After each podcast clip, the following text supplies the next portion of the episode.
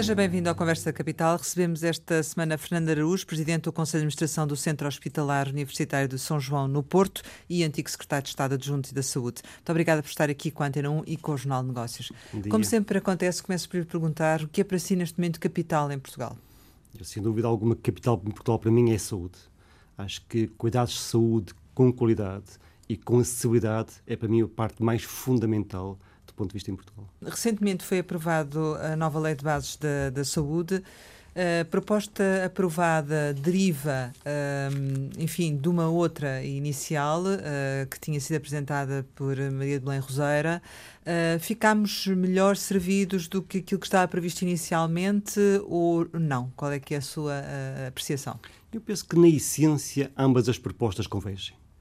Eu acho que há aqui um grande foco em áreas que a anterior Lei de Saúde não privilegiava. Estamos a falar, por exemplo, na promoção de cuidados de saúde, na prevenção da doença, como também numa parte final da doença, no termos de reabilitação, do cuidador informal.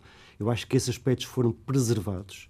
E, portanto, eu acho que, na essência, ambas as propostas significam, significavam significam uma melhoria face à atual e, portanto, acho que temos condições para que uma lei como esta, que é uma lei abrangente, possa depois ser operacionalizada, naturalmente em decretos-leis, em despachos, em portarias, em eh, medidas mais concretas, mas que visam acima de tudo, assegurar realmente a acessibilidade e a equidade, que é um valor muito importante no nosso SMS. A lei consagra o princípio precisamente da gestão pública dos estabelecimentos do, do, Serviço Nacional de Saúde e remete depois para a regulamentação, os termos em que é exercida esta gestão pública, um, nomeadamente com a revogação da legislação sobre o regime das PPP. Eh, o que é que, do seu ponto de vista, deve ficar aqui consignado? Eu acho que uma lei de base de saúde deve ser uma lei que deve durar muitos anos não é possível em cada ciclo político andarmos a alterar uma lei deste tipo. E, portanto, eu acho que ela deve ser abrangente e aberta para que os princípios mais globais estruturais estejam lá colocados, eh, mas depois, de acordo com cada ciclo político, possa naturalmente utilizar-se as melhores opções que respondam de forma mais adequada via necessidades. E a saúde é uma área que tem evoluído muito e irá evoluir muito nos próximos anos. E, portanto, o mais recomendável nestas questões de organização do sistema de saúde é que seja suficientemente aberto e amplo para incluir esta dinâmica, estas novas formas de expressão de cuidados de saúde, novas exigências, sem ser necessário a cada quatro anos andarmos a mudar novamente este, que deve ser um eixo estruturante eh, do ponto de vista da democracia portuguesa. Mas a gestão privada uh, dos hospitais uh, públicos uh, é assim tão má para que não possa existir ou, ou não? Que... Eu não considero Qual, isso. Da sua experiência, Sim. enfim. Eu acho que a gestão privado de, de, de, de instituições hospitalares, que são instituições muito complexas, pode ter eh, algumas vantagens se, por vezes, por vezes o que o problema está nos pormenores. Eh, por um lado, a dimensão deve ser limitada porque as regras de concorrência que elas têm face às instituições públicas, EPEs, é, é bem diferente. Ainda agora viu-se, quer dizer, havia dificuldade em contratar obstetras e houve uma unidade em PPP que conseguiu contratar quatro para oferecer melhores condições. Portanto, há aqui alguma concorrência que não é exatamente igual com as regras que se regem. Essa foi uma das razões até para avançar com esta designação. Agora, eu acho que, eh, havendo alguma limitação dessa dimensão, eu acho que podia ser locais interessantes, laboratórios, de formas de experimentar com muito mais abertura e flexibilidade, justamente a gestão de recursos humanos, as formas de organização da prestação de cuidados de saúde, eh, desde que fossem muito escrutinadas, monitorizadas, e por vezes nós temos dificuldade do ponto de vista do regulador de conseguir eh aplicar, monitorizar, avaliar de forma devida estas experiências, mas podiam ser, vou dizer, se calhar bons laboratórios para termos formas diferentes de gerir, de organizar, de prestar cuidados e para depois poderem ter, eventualmente serem introduzidas no resto do setor público. Portanto, eu não vejo como uma diabolização do processo, de modo algum. Eu acho que se forem hum, adequadas as medidas que as, as vão construir, que as vão monitorizar e que vão naturalmente ressarcir, acho que eram experiências que poderiam ser eh, ou se manter neste âmbito. Mas, na sua opinião, então, faz sentido que haja novas PPPs? Eu acho, acima de tudo, que não, não faz sentido que não possa deixar de haver. Eh, poderá não fazer sentido limitar ou bloquear todas as alternativas possíveis. Eu acho que a, a, cada altura tem que se perceber se para aquela região específica, para aquela gestão de saúde específica, uma, uma parceria público-privada é mais adequada ou não, e sim, como é que tem que ser construída, como é que tem que ser monitorizada para que não haja realmente estes, essas alterações. Ou esses. Mas a lei deve definir em que circunstâncias é que devem existir uma PPP? ou não? Ou isso deve ficar suficientemente aberto para permitir uma avaliação? Eu acho que tem que ser ficar suficientemente aberto. Acho que aqui a lei, a lei é uma lei, lá está, uma lei de bases. Portanto, não deve fechar a, a regulamentação que vier a existir. Exatamente, não, é? não deve fechar a porta a formas de organização diferente. Ehm, vou dar um exemplo: os hospitais estão a mudar muito. Enfim, o que se pensa é que nos próximos 10 anos os hospitais irão sofrer alterações superiores às que sofreram nos últimos 30 ou 40. Quer dizer, e, portanto, eh, se nós queremos um meio de bases que acompanhe essa transformação, que tem a ver também com uma transição enfim, epidemiológica em termos da demografia, com uma, também uma transição do ponto de vista eh, de, de, sistemas de informação e tudo mais, eh, se queremos um meio de bases que se adeque para os próximos 20 anos, tem que ser suficientemente ampla para permitir que, a dado momento, o governo, a sociedade em si, possa optar por formas de organização de cuidados diferentes. Portanto, deve definir um conjunto de critérios a avaliar em função da necessidade. Exatamente, um conjunto de dimensões e depois pode ser operacionalizados a cada momento de acordo com o que faça mais sentido. Então, mas a solução que foi encontrada, do ponto de vista da lei de bases, é uma boa solução? Eu acho que sim, sim. que vai corresponder a esse sentido. Neste, neste âmbito também, o, o, Bloco de Esquerda defende o fim das taxas eh, moderadoras, uh, avançando a medida ao nível dos cuidados primários. Pergunto-lhe se não faz sentido também a implementação disso ao nível dos hospitais, e, e estando perante o Presidente do Conselho de Administração dos principais uh, hospitais do país, é, a questão certamente é relevante para, para si. Sim. Há aqui várias dimensões também do problema. Uma dimensão puramente financeira, e é verdade que, que, já foi isso falado, quer dizer, eh, que responde a 150 milhões de euros enfim, por ano para o orçamento da saúde, eh, enfim, num hospital que corresponderá se calhar a 2, 2 milhões e meio de euros por ano em termos orçamentais, e portanto é uma dimensão importante e uma dimensão que atualmente tem integrado a questão das receitas. E portanto se for retirado temos que encontrar fórmulas para manter o hospital equilibrado também por essa área. Depois há uma questão estratégica, que é perceber eh, se as taxas moderadoras são utilizadas para o fim que se destina e como é que nós podemos utilizá-las para redirecionar eh, o, o, sistema.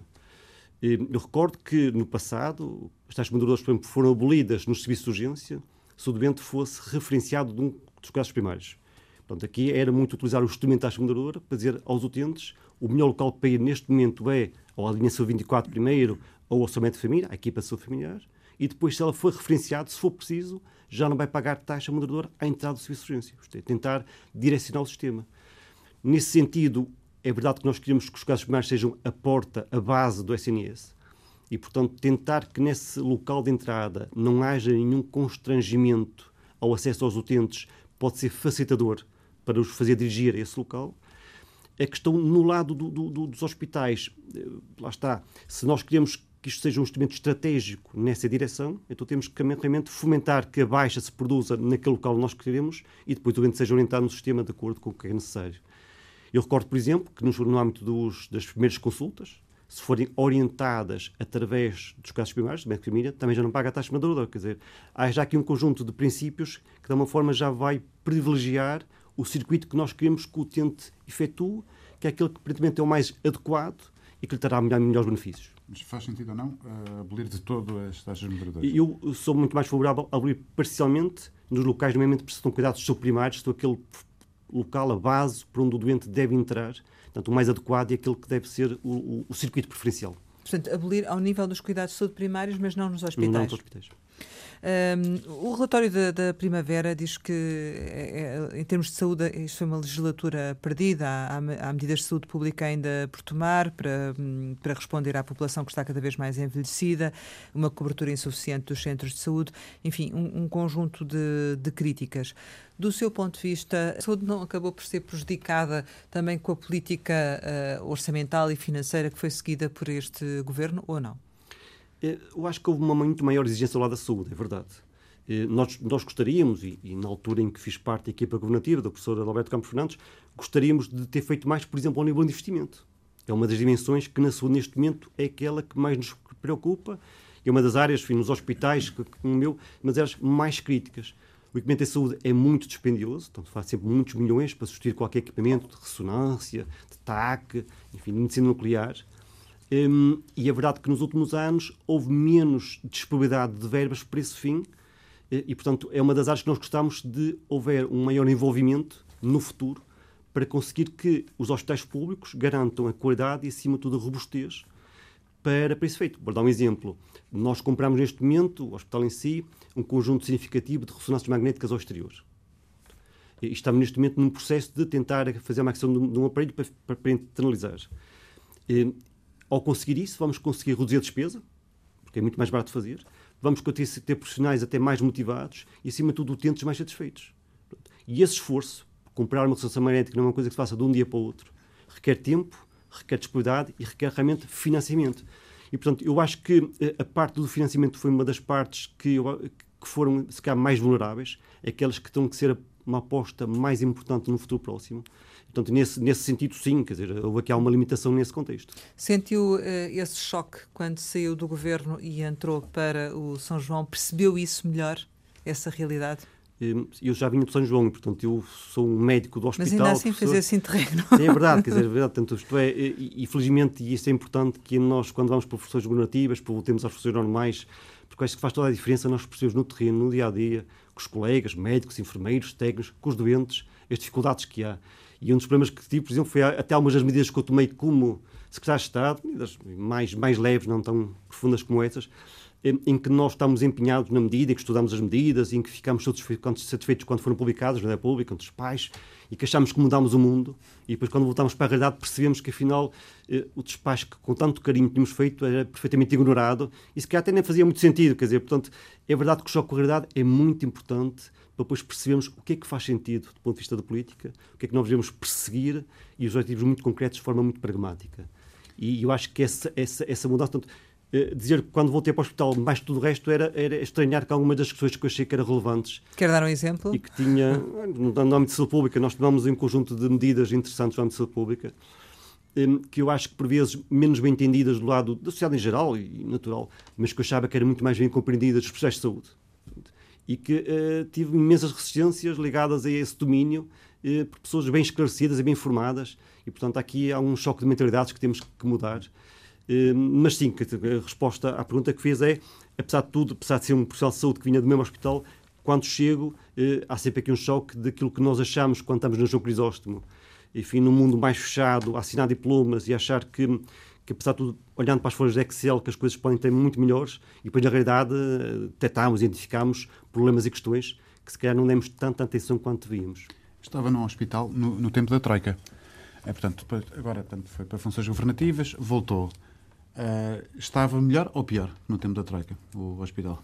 E o hospital no tempo da Troika estava muito com uma tensão elevada. Acho que, acima de tudo, os cortes que houve no lado dos vencimentos, na administração pública em geral, enfim, nos hospitais também, criaram realmente situações de enorme stress e pressão sobre os profissionais. E, eu, quando voltei agora, o que assisti e que assisto é alguma desmotivação dos profissionais. E, durante muitos anos, esta pressão que houve um, alguma limitação lá está no tal investimento, que também gera insatisfação, uma grande pressão sobre resultados, enfim. Portanto, o que se nota neste momento, e é uma das grandes preocupações que tenho enfim, como dirigente, é tentar voltar a captar os profissionais, a motivar, a tentar que eles uh, voltem a, a, a, estar apaixonados pelo hospital, que sempre tiverem, foi uma das características, era o DNA do São João, era muito esse, e essa é uma lacuna que agora assisto e com as gerações mais novas profissionais, em que vão entrar agora, em que entrado nos últimos tempos, temos de ter essa atenção para tentar voltar aqueles vistos à camisola. Porque muito trabalho que se faz eh, no hospital, muitas vezes é fora de horas, é para além do que é exigido normalmente, é sempre um esforço que é preciso, uma disponibilidade que não é normal ter, e portanto as pessoas acreditam muito no projeto, ou então não vamos ter conseguido ter resultados. Falava da, da, questão da motivação. Neste momento, ao nível dos recursos humanos, quais são as carências que o, que o São João tem que gostaria de ultrapassar? E nós temos carências de duas horas de grandeza, uma muito específicas de médicos, de algumas especialidades, e é verdade que, fruto das aposentações, fruto também até de alguma um, demografia dos próprios médicos, no caso do impacto nas urgências e, outro, outros, e outros casos, e portanto nós temos necessidade de contratar esse conjunto de profissionais mais novos algumas especialidades médicas. Estamos sujeitos um, a, a, procedimentos nacionais, e eu percebo, de modo a que haja aqui uma equidade também e consigamos levar médicos para o interior, mas limita-nos a algumas áreas essa capacidade de renovação dos quadros que é precisa. Estamos a falar de, de que, que número em concreto? O número nunca é muito elevado, muitas vezes são 10, 15, 20 médicos. Vou dar um exemplo. Nós precisamos muito de anestesistas. Nós temos neste momento equipas cirúrgicas nas várias áreas com muita vontade de lutar contra listas de espera, muita vontade de fazer produção nacional dentro do hospital. Temos tentado ao máximo tentar um, trazê-los para, este, para esta guerra que é a guerra da acessibilidade. Mas temos uma, neste momento uma limitação que é com anestesistas. E, portanto, sem anestesistas não há cirurgias E, e, portanto, a capacidade de nós captarmos anestesistas, para, com isso conseguimos produzir mais, é uma das lacunas que temos neste momento. E, isso faz-se, por um lado, por questão da abertura de vagas, que é um mapa nacional e que nós respeitamos. Mas o que é que devia de mudar uh, nesse sentido? Porque eh, percebe-se que se está a dar prioridade ao interior ou às zonas onde é mais difícil conseguir captar uhum. médicos, mas depois vocês também precisam, e são um grande hospital, não é? Como é que isso se ultrapassa? Eu acho que nós não devemos eh, deixar de privilegiar o interior, é verdade. Acho que também devemos dar oportunidades para que nestes hospitais nós possamos ter outra capacidade de captação de forma diferente. Temos neste momento uma pressão muito grande da privada, porque muitas vezes os médicos não vão para o interior, vão para entidades privadas, enfim, perto nas áreas metropolitanas, com condições que até não são muito diferentes, mas são ligeiramente diferentes. Eu acho que nós tivéssemos maior abertura do ponto de vista de flexibilidade na captação e até eh, no tipo de incentivos que podem ser dados pela produção e pela qualidade dessa produção, acho que tínhamos capacidade de reter, se calhar sem entrar em concorrência com, enfim, com o interior, mas temos capacidade de reter esses profissionais e com isso aumentar a, no, a nossa produção. Mas neste momento não pode fazer isso? Neste momento não posso fazer isso. O que é que era preciso acontecer para isso, para isso ser feito? Eu acho que tem que haver aqui eh, esta questão de nós termos as mesmas regras do ponto de vista nacional fechadas no processo em que nós não premiamos o mérito, nem premiamos os bons resultados, não são as mais adequadas. Temos neste momento um embrião de, uma forma de organização diferente, os tais centros de responsabilidade integrados, enfim, temos lá um ligado à obesidade, e que temos estado a avaliar, até para perceber se podemos replicar noutras áreas, e que é um projeto de organização diferente que pode, de alguma forma, obviar esse aspecto. Neste, nesta forma de organização, há uma, um contrato-programa que fazemos com esse grupo de, de, médicos, de enfermeiros, assistentes, técnicos e outros, em que nós contratamos uma porção base, que é aquela que é exigida para, aquela, enfim, para aquelas número de horas que eles fazem, e depois uma produção adicional, em que se fizerem mais e de acordo com o um conjunto de objetivos de qualidade e eficiência, há uma parte desse esforço que reverte para os profissionais. E isso faz com que eles estejam mais motivados, que possam ganhar mais se trabalharem mais e com mais qualidade, que eh, em vez de perseguir ou procurar eh, alternativas da privada, preferem ficar lá naquele ambiente mais protegido eh, e conseguem obter no mesmo em termos de vencimento o que desejam e, para, o SNS fica muito mais económico, para o utente vir uma resposta de mais qualidade. Fica mais económico? É que esses centros de responsabilidade integrada não foram generalizados precisamente pelo facto de, do, seu, do seu custo, não é? Portanto... É verdade que o centro que está a falar é o de Coimbra. É, este é uma nova geração. Neste caso, o que acontece é o hospital, vou dar um exemplo da obesidade, o hospital, por cada cirurgia da obesidade, recebe um valor do contrato de programa nacional. E aqui o que coloca é que retiramos os custos fixos do hospital e damos uma parte dessa mais-valia em termos aos recursos humanos. Uh, pensei que iria referir o plano de reforço da autonomia que foi anunciado pelo, pelo Ministério. Uh, este plano é este plano que vai dar uh, autonomia efetiva? Como é que isso vai funcionar em concreto? Sim, essa é uma boa pergunta. Portanto, nós neste momento estamos, um, aparentemente, há apenas um hospital neste caso que já conseguiu esse, esse, esse, esse essa autonomia. Nós estamos nesse processo, nesses 10 ou 11 hospitais que foram selecionados. Enfim, somos o hospital, teoricamente, do nosso grupo mais financiado, que tem mais nível de eficiência.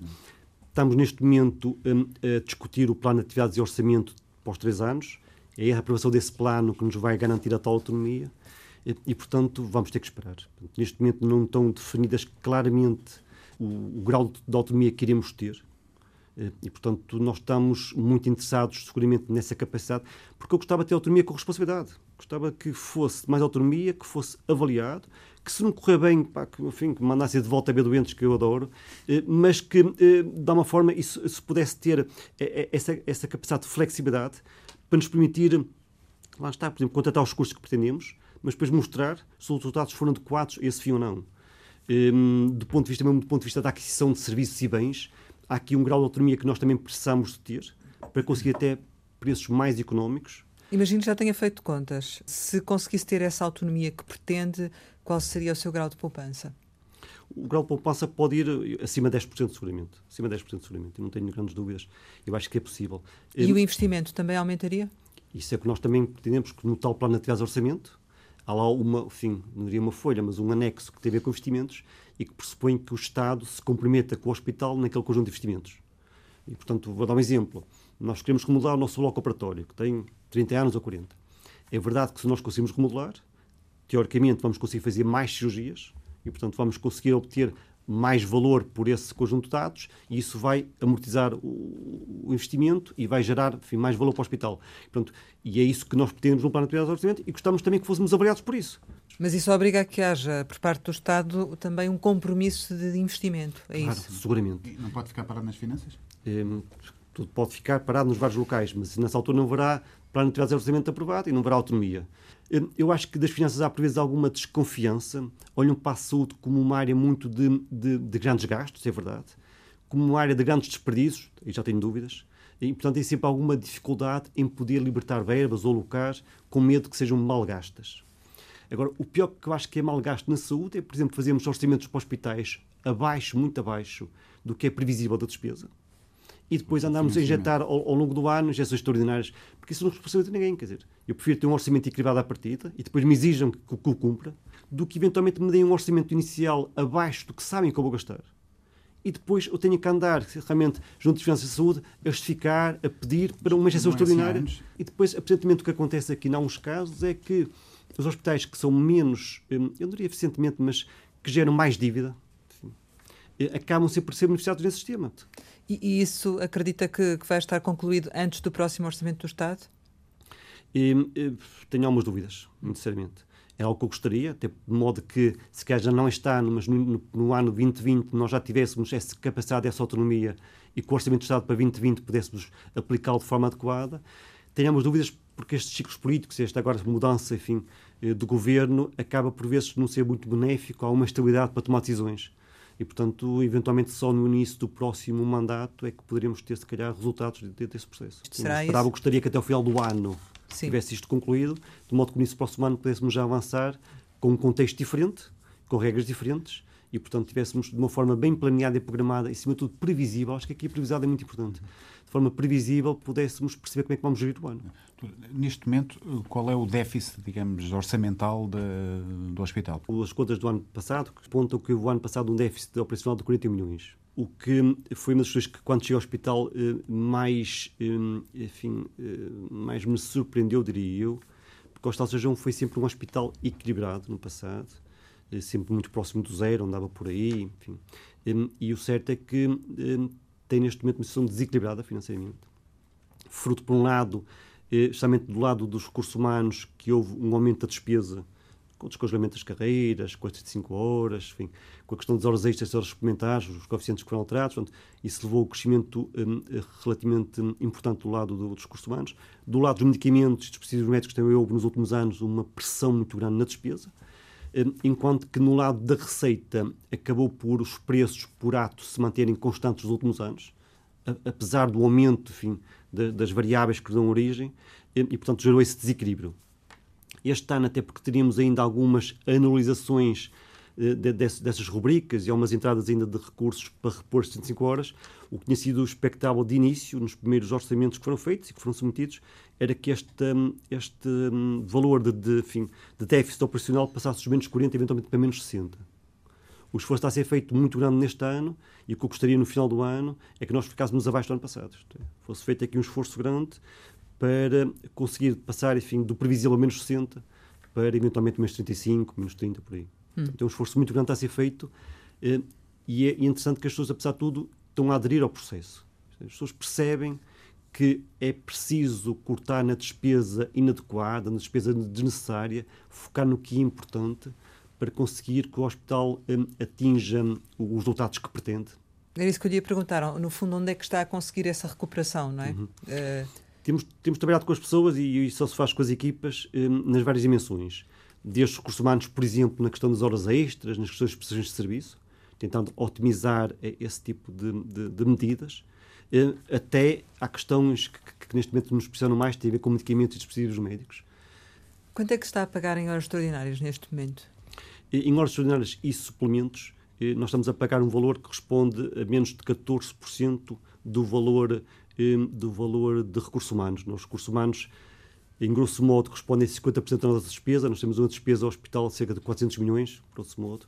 Portanto, 200 milhões por ano é gasto em recursos humanos. E entre prestações de serviços e horas extras, que é um dos indicadores mais relevantes que temos uh, sempre a monitorizar, andamos inferiores a 14% desses 200 milhões. Mas a evolução tem sido de crescimento? Foi de crescimento, é de crescimento. E é isso que estamos a tentar inverter neste momento. É tentar realmente que quer as horas extras, quer hum, essas prestações de serviço se reduzam em tempos por alterações da forma de organização de cuidados e da organização das próprias equipas. A exclusividade dos médicos é uma opção, do seu ponto de vista? Eu acho que é sempre complicado, na minha opinião, esta coisa de forçar, de limitar. Eu sou muito mais favorável à questão de incentivos positivos. De modo que as equipas se sintam muito motivadas, mas com objetivos claros. O facto de dar um médico, e eu falo por mim pessoalmente, a questão da exclusividade em si, hum, decorre sem mais nada, quer dizer, eu acho que não é o mais adequado para o sistema.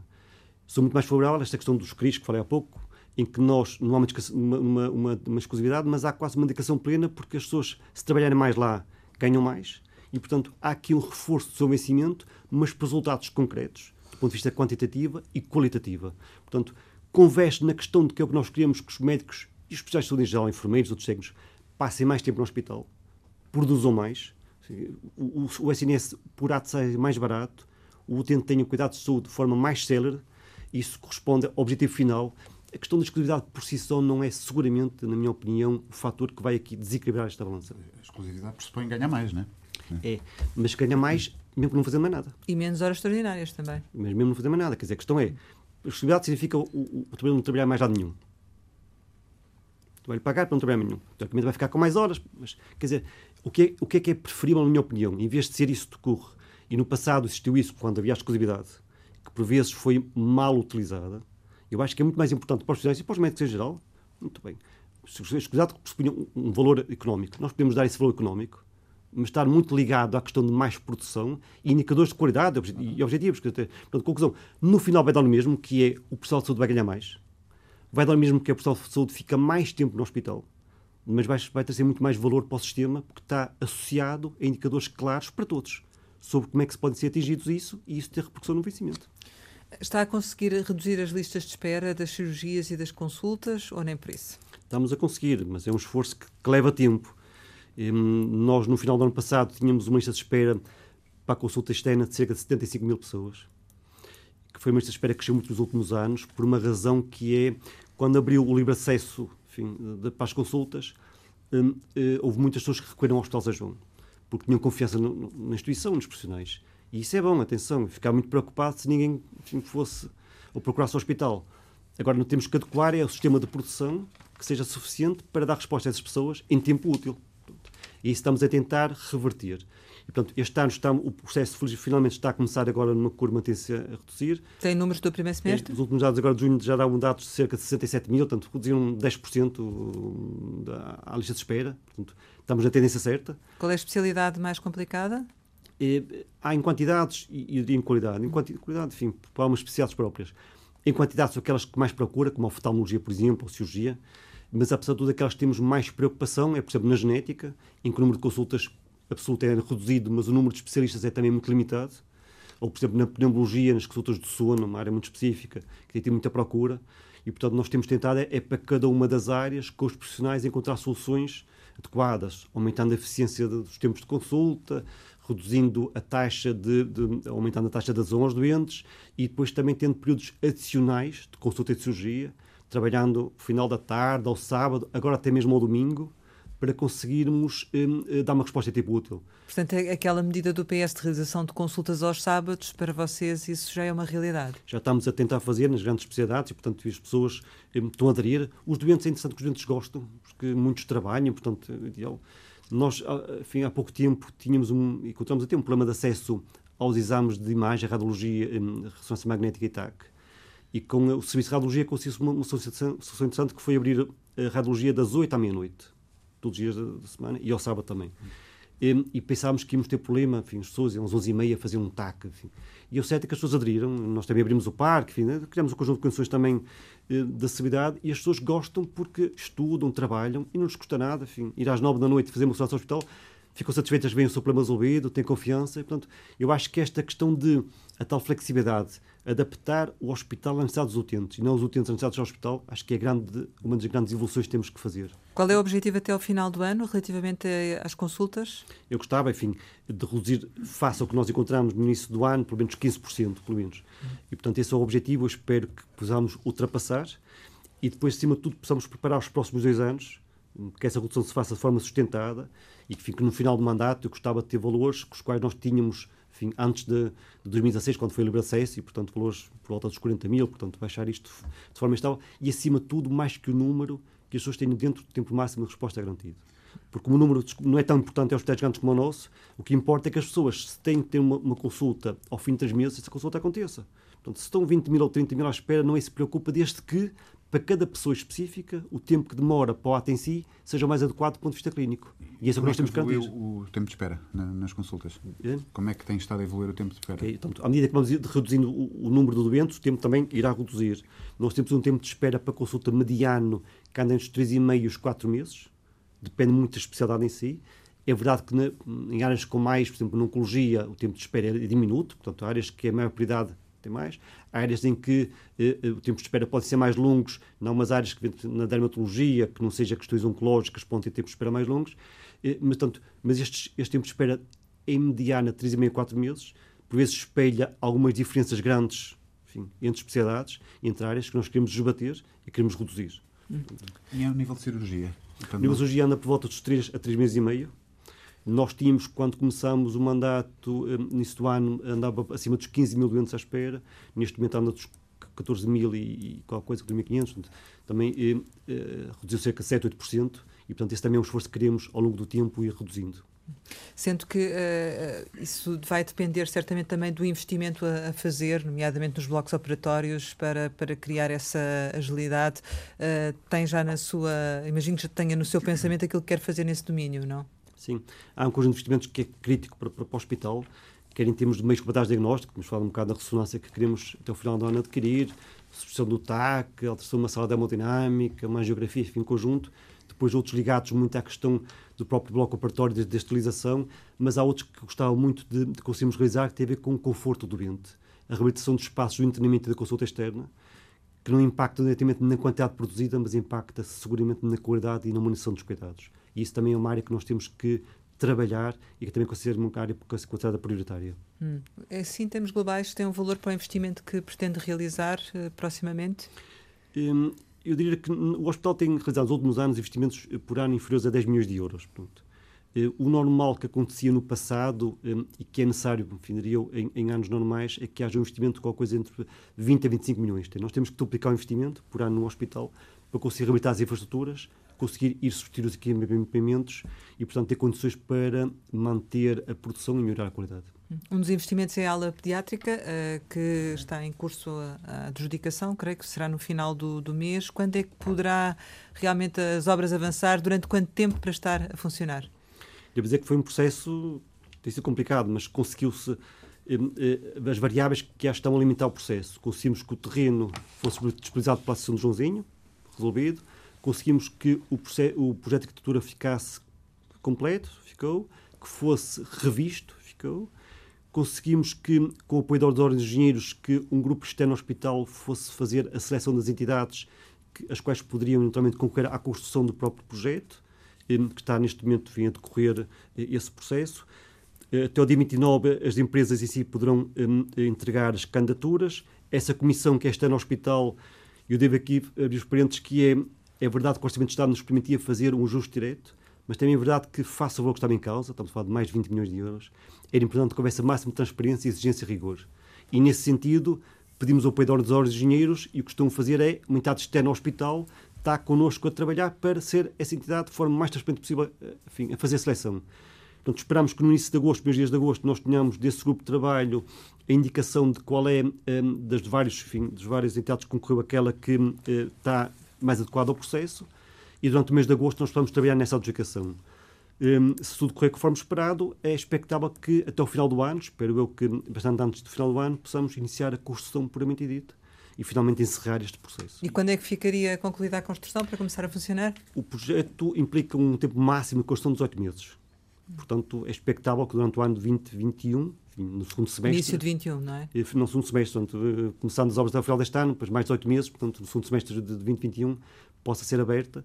Devo dizer também que neste interregno conseguimos também, entretanto, que foi deslocalizar as crianças dos contentores para dentro do hospital e com isso também, de alguma forma, reduzir aquela pressão que existia para as crianças e para os pais. E eu acho que neste momento as condições nisso são muito mais eh, adequadas eh, para os próximos 18 meses. Estamos a entrar na, na reta final. Uh, perguntava na sua opinião, é mais difícil ser presidente do Conselho de Administração de um hospital como o São João ou ser secretário de Estado? É presidente do Conselho de Administração, seguramente. E isso porquê? Eu acho que estamos muito mais próximos da realidade dos problemas. E, e temos muito que, que, lidar no dia a dia com as questões pontuais. Eu vou dar um exemplo. Que ontem tivemos no Conselho de Administração a aprovar um medicamento que custa 300 mil euros.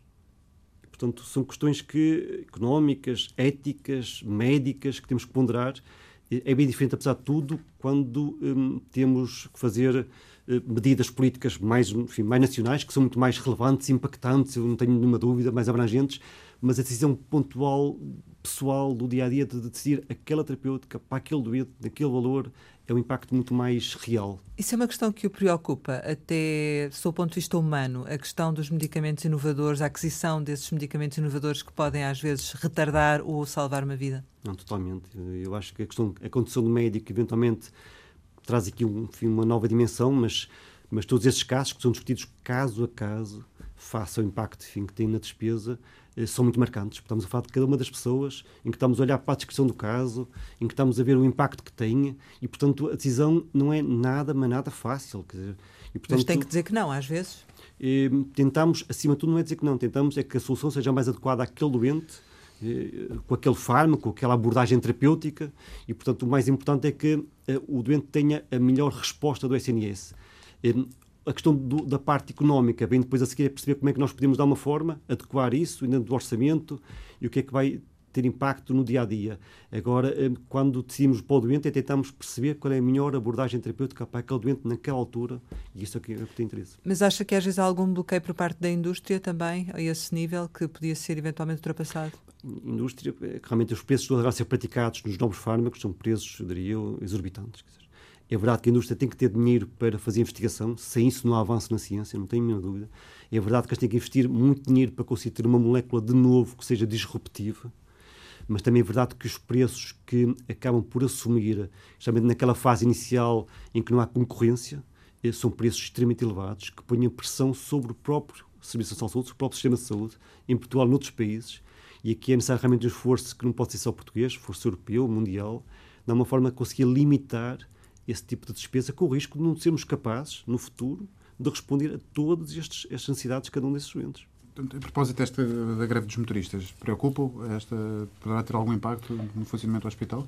No dia a dia do nosso hospital está salvaguardado, não, não terá. Agora temos de ter atenção muito a que é a questão áreas paralelas, por exemplo, fornecimento de alimentação ou de medicamentos, enfim, não área diretamente ligada.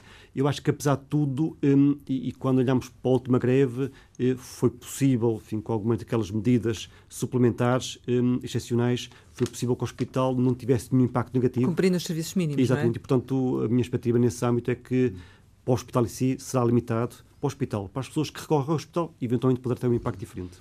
É verdade que foi convidado a continuar na equipa da ministra Mar Mar Marta Temido, mas que depois não, não aceitou? E... Eu penso que não fazer nenhuma confidência, até porque acho que também pública, assim, é verdade que, que, que a ministra teve, teve essa, essa simpatia, essa abertura nesse sentido e convidou para, para manter um lugar, é verdade. Não quis porquê? Eu acho que teve também com ciclos políticos e estratégias e planos e projetos. Eu acho que, acima de tudo, havia, quando o pessoal da Alberto Campos Fernandes me convidou para o lugar, eh, foi com base num projeto específico. Pronto, e o projeto, por alguma razão, enfim, terminou e eu acho que, terminando o projeto, faz sentido eh, nós voltarmos outra vez ao lugar de origem, recomeçar outros projetos diferentes. Eh, por vezes, em Portugal, esta questão de cristalização nos lugares acontece e não é bom para o país. Eu acho que há, tem que haver lugar a novas equipas, novas ideias, novas medidas. Eu acho que isso é salutar para todos nós. Estamos num período de, de, debate político muito intenso, em que a saúde muitas vezes é, é chamada a esse debate político, nem sempre pelas, pelas melhores razões. Uh, independentemente do, do, que venha a acontecer, uh, depois está aí à porta um novo orçamento do Estado. Uh, já falámos aqui da questão da, da, autonomia, mas que não será para já. o que é que, do seu ponto de vista, deve ficar contemplado neste próximo orçamento de Estado e que não pode falhar? eu diria que é o investimento em saúde, o investimento no SNS. O investimento, se eu tivesse três medidas para pôr no Orçamento de Estado, punha investimento, investimento, investimento. Mas investimento que se concretiza, quer dizer, porque por vezes depois, no, na, nesta burocracia de investimento, que é o Estado que tem, eh, as coisas acabam por eh, levar mais tempo, emperrar, ter mais dificuldades. Portanto, investimento efetuado. Portanto, eu acho que o próximo Orçamento de Estado tem que ter verbas adequadas e tem que ter um caminho célere para que o investimento aconteça realmente e, e, e mude a, a, a, cara, enfim, a, a, capacidade dos hospitais de, de, poder produzir e efetuar atos, atos médicos cirúrgicos.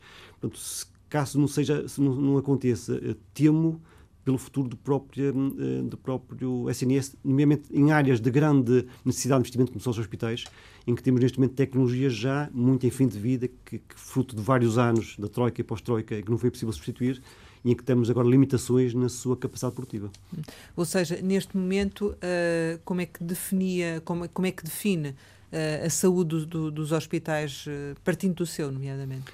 Diria que falta autonomia, falta investimento, um, e, e, eventualmente alguma flexibilidade na questão dos recursos humanos, mas até na questão não é na contratação, na questão de incentivos eh, à diferenciação, eh, à exigência, ao rigor, à produção, portanto, algo que permeia as equipas que fazem de forma diferente e melhor. Mas caos é uma palavra muito forte? Hum? Caos é uma palavra Não, muito... é muito forte mesmo. Não tem. Se for no dia a dia, nós temos limitações de várias grandeza. Temos, mas temos, continuamos a assegurar cuidados de saúde de excelente qualidade. No outro dia a haver um, um, um, fórum em que havia muita gente a criticar o SNS. E era gente que não utilizava o SNS. E depois havia um conjunto de pessoas que diziam bem no SNS que eram os utilizadores. E, portanto, as pessoas diziam, bem, isto está muito mal. Depois dizia outra assim, olha, ontem fui ser operada, pá, equipa é excelente. Portanto, eu acho que quem recorre ao SNS, quem um, é operada, quem vai a uma consulta, quem tem contacto com uma equipa, médico, enfermeiro, técnico, reconhece neles uma enorme abertura, generosidade e uma forte competência para, para responder às necessidades das pessoas. Chegamos ao final, como habitualmente lançamos algumas palavras para uma resposta rápida. A primeira é Universidade Católica. E, tive lá, fiz lá a minha pós-graduação em gestão um, e, portanto, tenho uma ótima impressão da, da Católica. SIDA. É algo que nós temos obrigação de combater e de, eh, até, eu diria, 2025, de terminar com esta epidemia em Portugal. Vacina. Vacina é a melhor forma de prevenção das infecções. Médico. Médico é uma paixão. Eutanásia. Eutanásia é, é algo que realmente mexe com cada um de nós e, do ponto de vista pessoal, é, não é uma decisão nem simples nem fácil e acho que é algo que tem que ser mais amadurecido na sociedade portuguesa. Descentralização. Faz todo sentido e acho que estamos atrasados. Marta Temido. Ministra da Saúde. Mário Centeno. Ministro das Finanças. Reforma. Mais que, de que reformas sucessivas que por vezes são exigidas como sendo a solução para tudo, que é reformar e reformar em cima de reformar, eu acho que por vezes é necessário pequenos ajustes, é, é necessário interpretar bem as medidas e levá-las à prática. Eu acho que mais que reformas por si, é como é que nós aplicamos que já existem. Família. Família é um bem essencial. Amizade. Exato, também é para sempre, são eternas. Sonho. Sonho era ver realmente uh, o hospital de volta uh, uh, aos tempos em que estava equilibrado, respondia com, com, com, com, com um, rapidez às, às pessoas um, e as pessoas que trabalhavam nele adoravam trabalhar nele. Porto. Porto é a minha cidade de natal, de eleição. Lisboa. É uma cidade de trabalho. Portugal. Portugal é o meu país e, portanto, é realmente aquilo pelo qual um, eh, também luto todos os dias. Fernando Araújo, muito obrigado por ter estado aqui com a Antena 1 e com o Jornal Negócios. Pode rever esta conversa capital com o Presidente do Conselho de Administração do Centro Hospitalar Universitário de São João em www.rtp.pt. Regressamos agora depois das férias e, portanto, resta-me desejar-lhe boas férias e até setembro.